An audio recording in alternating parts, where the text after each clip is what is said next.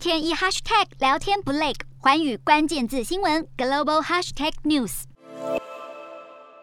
不满西方国家一连串制裁，俄罗斯总统普京在军方高层会议当中下令，将威慑力量置于特别戒备状态，被解读为包括核子武器对全球的军事威胁再度升级。根据斯德哥尔摩国际和平研究所二零二一年鉴，中国大陆、俄罗斯跟美国在全球核武最多，其中核弹头数量来说，美国拥有五千五百五十枚，俄罗斯拥有超过六千两百枚，让普丁的确有本。钱开枪，更有报告指出，俄罗斯已经大举投资研发多种核弹头的使用方式，包括空投炸弹、导弹、潜射飞弹。跟陆基弹道飞弹射程可以达到美国本土。二零一八年，普丁在纪录片当中被问到何时会按下核武按钮时，竟然回答：“如果没有俄罗斯，我们为什么还需要地球？”态度叫外界不寒而栗。有分析认为，高调的将核威慑放上台面，是莫斯科发出警告的一种方式。这也显示乌克兰武装部队的顽强抵抗和西方国家联合实施经济跟金融制裁，已经让普丁政权能否存续陷入困困境。